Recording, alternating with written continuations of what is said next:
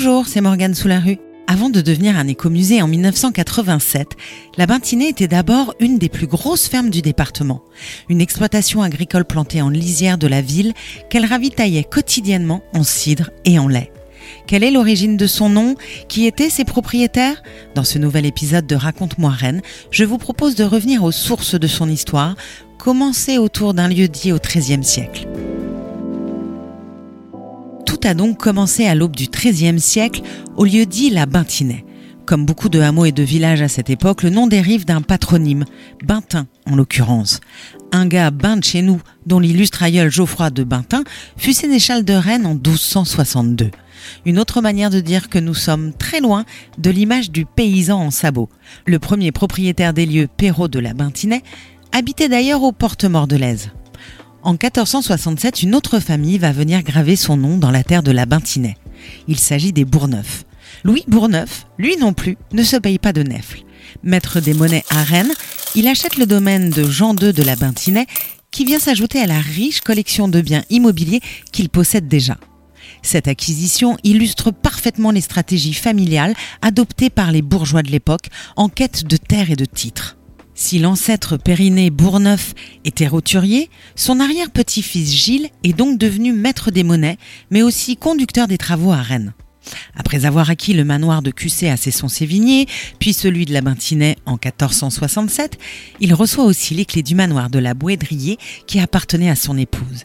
Et comme on n'est jamais aussi bien servi que par soi-même, l'ingénieur des ponts et chaussées va peser de tout son poids pour réaliser la route de Rennes à Châtillon, passant sur le pont du Blône afin de faciliter le trajet entre ces manoirs.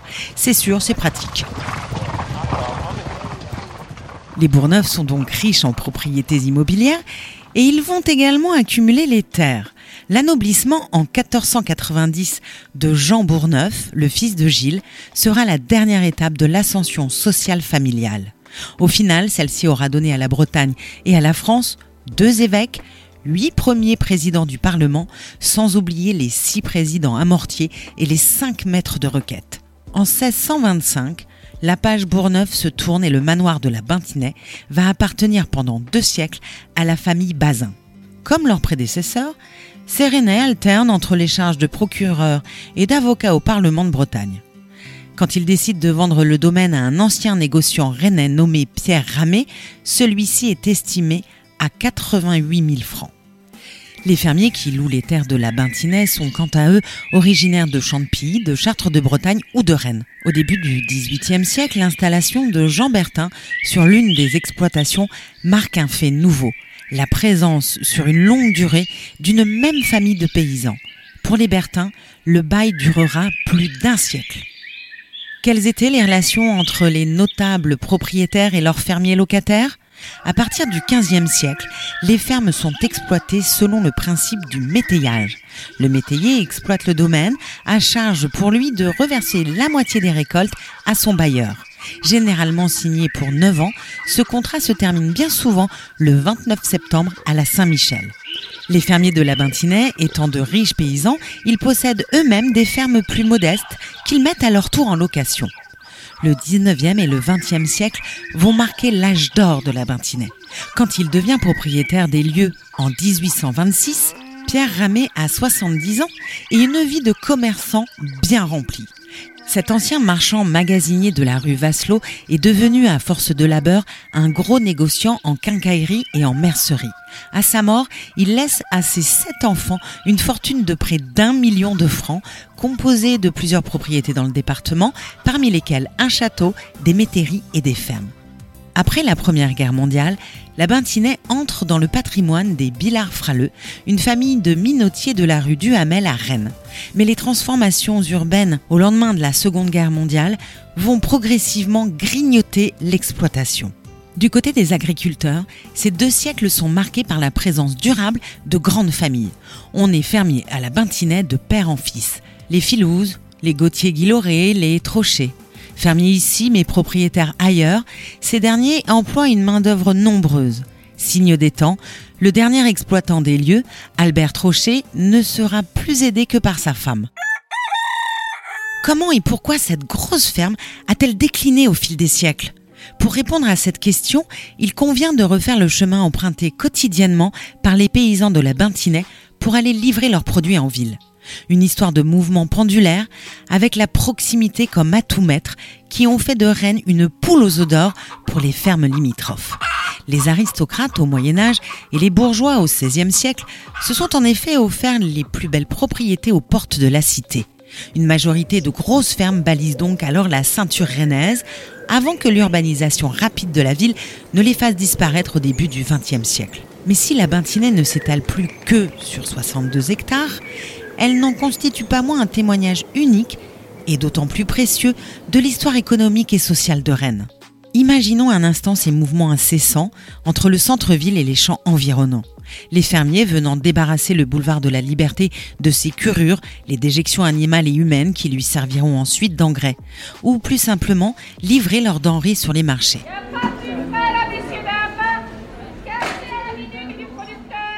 Que produisait-on à la Bintinais beaucoup de liquide. Le lait et le cidre étaient en tête de gondole.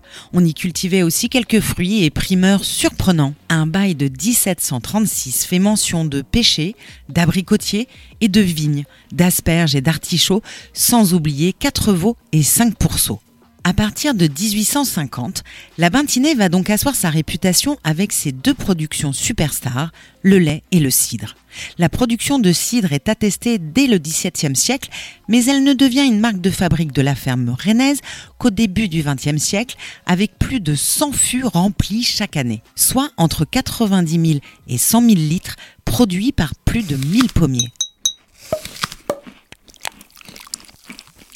La construction d'un cellier en 1910 par l'architecte renommé Henri Mellet et le recours occasionnel aux pommes de Normandie quand la demande se fait trop pressante confirment que le cidre est l'or jaune de l'époque. L'île et Vilaine sera d'ailleurs le Fort Knox du jus de pomme pendant de nombreuses années. Une position de leadership bien aidée par la demande locale. Au début du XXe siècle, les Bretons consommaient jusqu'à 4 litres de cidre par jour et par personne, enfants compris. Dans une Bretagne où l'eau courante n'offrait pas toutes les garanties d'hygiène, le cidre était considéré comme une boisson saine puisque sa fermentation éliminait les bactéries. Les choses ont bien changé puisqu'aujourd'hui, en Bretagne, la consommation moyenne d'un foyer dépasse à peine les 5 litres par an. Le XXe siècle se rappelle au bon temps de la Bintinais et en 1920, l'île-et-Vilaine récolte encore 5 millions de quintaux de pommes, soit 500 000 tonnes une moyenne redescendue à 860 000 quintaux en 1985. Pourquoi la production s'est-elle réduite jusqu'au trognon? L'avènement du système agricole intensif, synonyme de remembrement, n'y est pas pour rien et la pression de plus en plus forte des grands alcooliers, brasseurs et viticulteurs en tête non plus. Pour les fermiers de l'île-et-Vilaine, la gueule de bois était garantie. Dans une exploitation en polyculture élevage, la production de cidre se démarquait par son aspect très lucratif. La vente de jus de pomme constituait une des principales richesses de l'exploitation.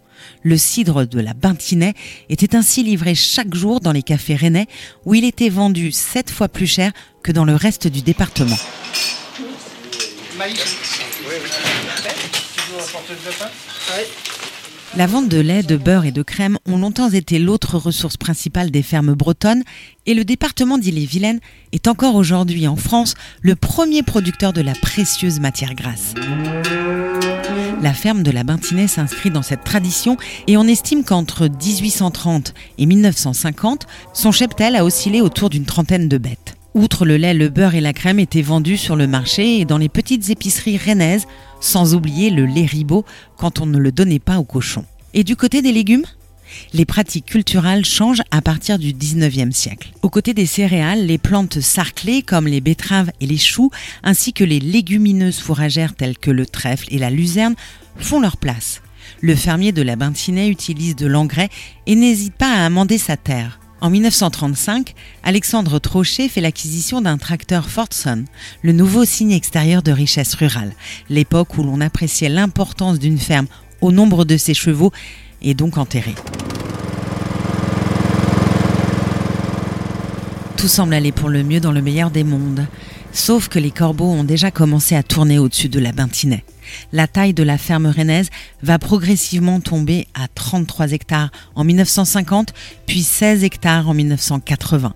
La demande de terrain à bâtir et la croissance de la ville grignotent petit à petit les espoirs agricoles. Tout change aussi dans les productions. Le cidre décline, le vin rougit de plaisir et la bière se fait mousser. La messe est donc dite au milieu du XXe siècle et le dernier exploitant de la Bintinet raccroche sa casquette au vestiaire en 1982. Entre la ville et la campagne, votre cœur balance? La ferme de la Bintinet a quant à elle su couper la poire en deux, tirer profit des estomacs rennais pour mieux faire battre le cœur économique de la campagne environnante. Contraint par son bail, le fermier devait d'abord effectuer des corvées citadines comme le blanchissage du linge, la livraison de bois de chauffage ou l'enlèvement des ordures et autres déjections. Son contrat stipulait aussi à quelle époque il devait amener du gibier, du beurre ou des poules à son propriétaire.